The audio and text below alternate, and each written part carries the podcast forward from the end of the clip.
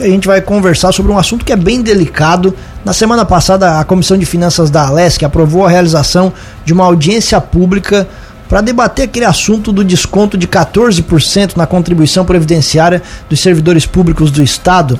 O presidente é, dessa comissão e autor do requerimento é o deputado Marcos Vieira, do PSDB. Mas o deputado Ivan Nates, do PL, também integra essa comissão e é quem conversa com a gente a partir de agora, mais uma vez nos atendendo gentilmente. Deputado, bom dia, obrigado mais uma vez pela entrevista, tudo bem? Ó, oh, tudo bem. bom dia a todos vocês da Cruz de Malta. Tava com saudades já de conversar com a Cruz de Malta, muito feliz de poder participar do programa de vocês e ajudar, né, esclarecer as coisas que estão acontecendo aqui na Assembleia. Vamos lá então, deputado. Satisfação muito grande conversar com o senhor mais uma vez. Eu queria ouvi-lo sobre essa situação, que é um, é um debate polêmico já, com os servidores sempre bastante indignados quando tratam desse assunto. E eu queria ouvi-lo sobre essa audiência pública e, assim, quais os possíveis desdobramentos de tudo isso. Ah, primeiro eu queria registrar o que eu disse quando a gente aprovou isso, quando a Assembleia Legislativa aprovou, porque eu votei contra, né? Esse confisco que foi feito na folha do, do servidor aposentado. De verdade, o governo confiscou parte dos salários.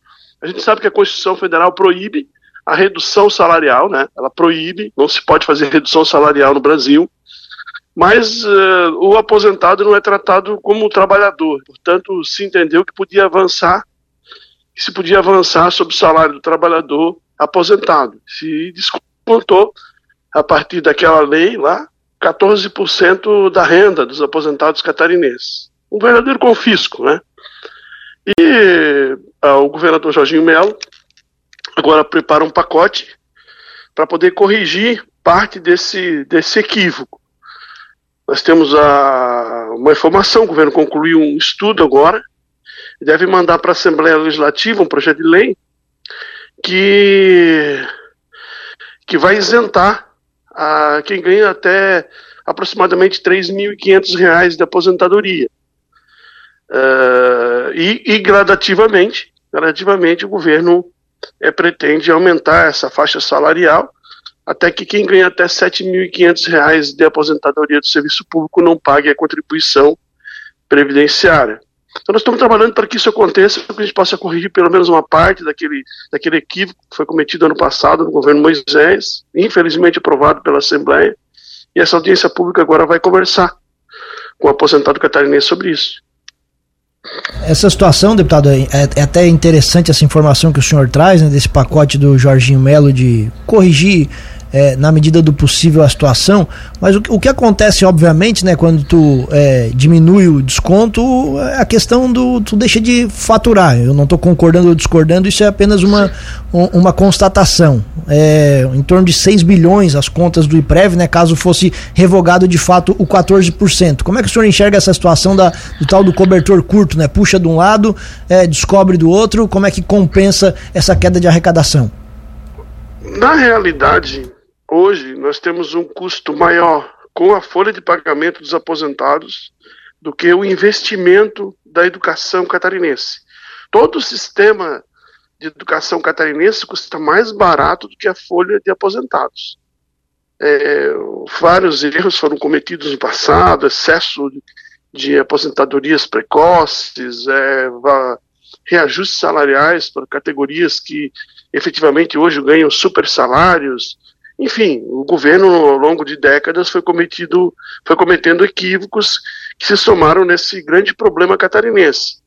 Mas uh, eu também conversei com o governador Jorginho Melo, deve vir nesse pacote uma proposta de criação de um, uma previdência privada dos servidores dos servidores públicos. Não é uma novidade, os servidores já tiveram uma previdência. Infelizmente, o governo avançou sobre o saldo dessa previdência quando precisou de dinheiro e o sistema é, faliu. Né? Nós vamos, a, a, ideia agora é apresentar uma proposta de previdência privada para os servidores, é, é, totalmente autônoma, totalmente independente, sem participação alguma do governo, para que o servidor não corra risco de, quando precisar de dinheiro, avançar sobre esse recurso, como aconteceu no passado. Uh, nós corrigimos também muita coisa, por exemplo, hoje não tem mais aposentadoria integral, né? Só quem entrou no serviço público a partir de 2002, se eu não estou enganado, 2002, 2003, é que tem o sistema de aposentadoria integral. Dali pra que, de lá para cá, todos os servidores têm um limite de aposentadoria, uh, qualquer categoria, pode ser promotor, juiz, pode ser médico, e o, o maior salário que o Estado vai pagar para quem, quem entrou no serviço público depois de 2002 é o teto da Previdência Social. Aos poucos o governo está corrigindo, todos os anos nós temos uma nova fatia de servidor que sai, né, por falecimento, e os servidores que estão entrando vão entrar nessa, nesse corte substantivo de, de, de, de repasses. Então, a gente espera que até 2028, 2030, observado a idade média do catarinense de vida, né, do servidor catarinense, nós, nós possamos começar a equilibrar o sistema. Até lá, é muito difícil, os catarinenses vão, vão fazer um esforço para pagar esse, esse, esse déficit é, é, previdenciário.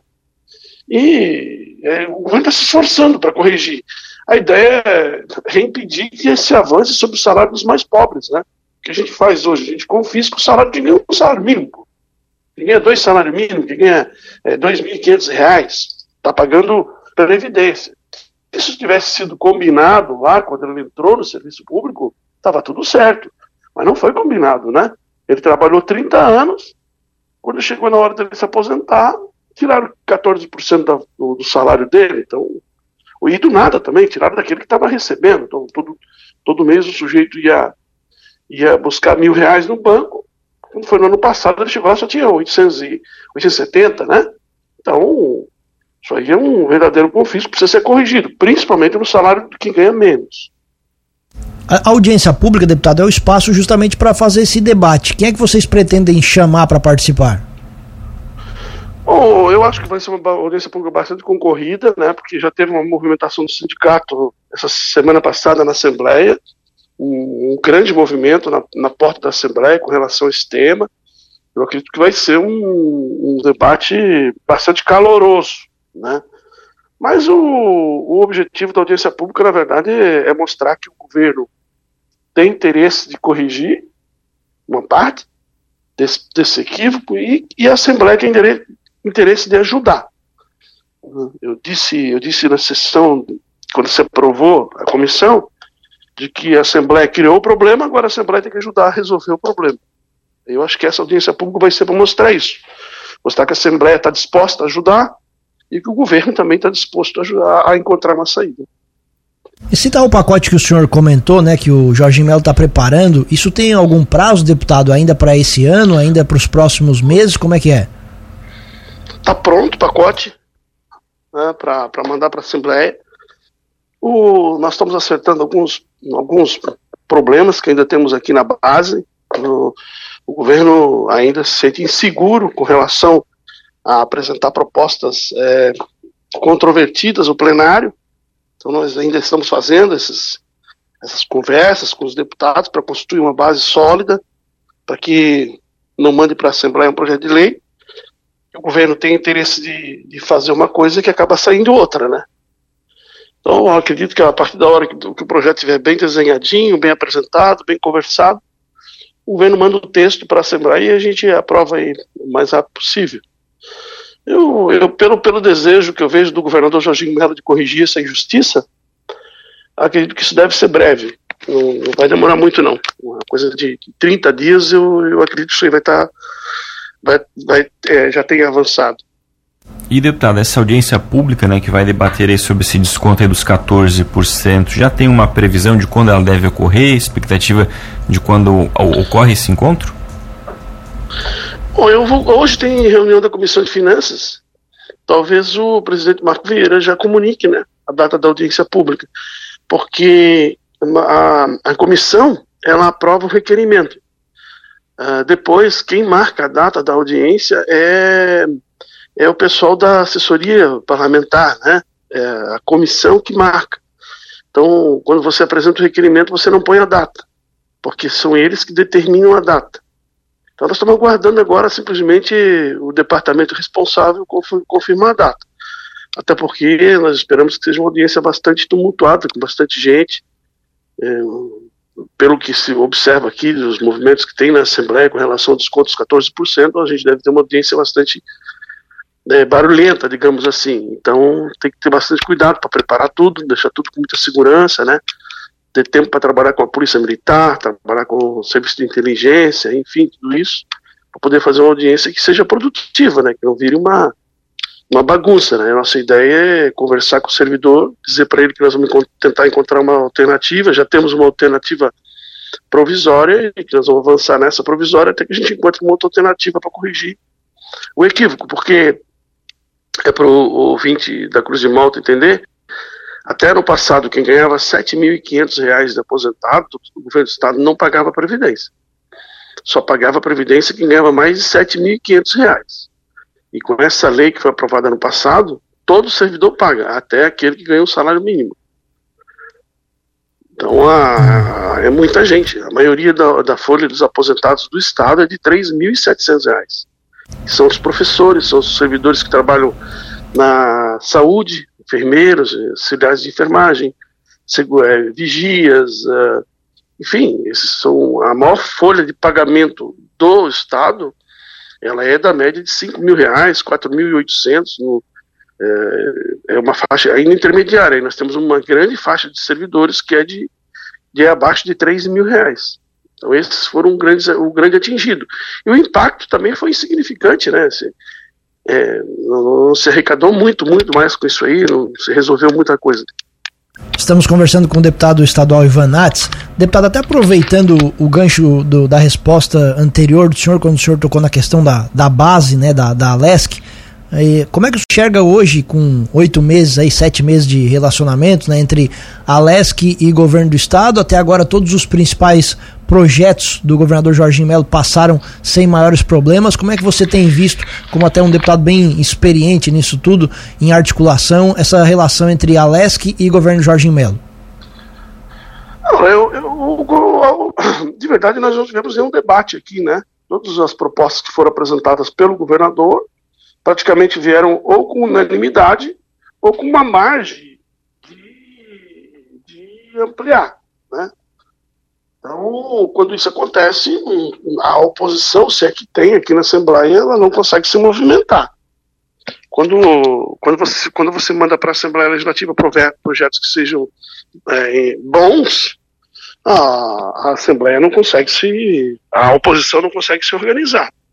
Então, todos os projetos que vieram para cá, desde a reforma administrativa até agora, a universidade gratuita, vieram de acordo com o que a Assembleia é, acreditava ser o melhor e também, também vieram para cá é, com uma margem de diálogo, uma margem de ampliação.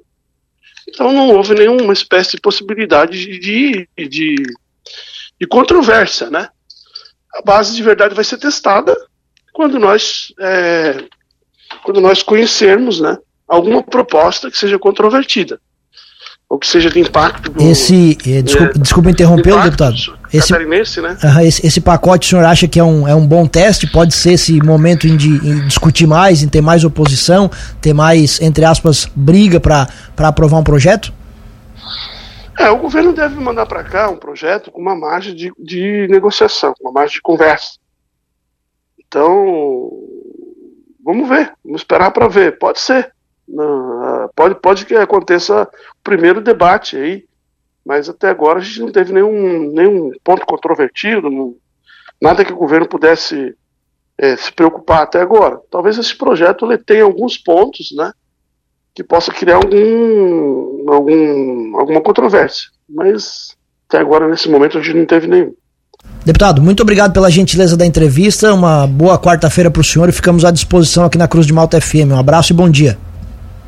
Bom dia, obrigado pela oportunidade né, de conversar com vocês aí. Quero registrar mais uma vez a minha alegria de falar com a Cruz de Malta.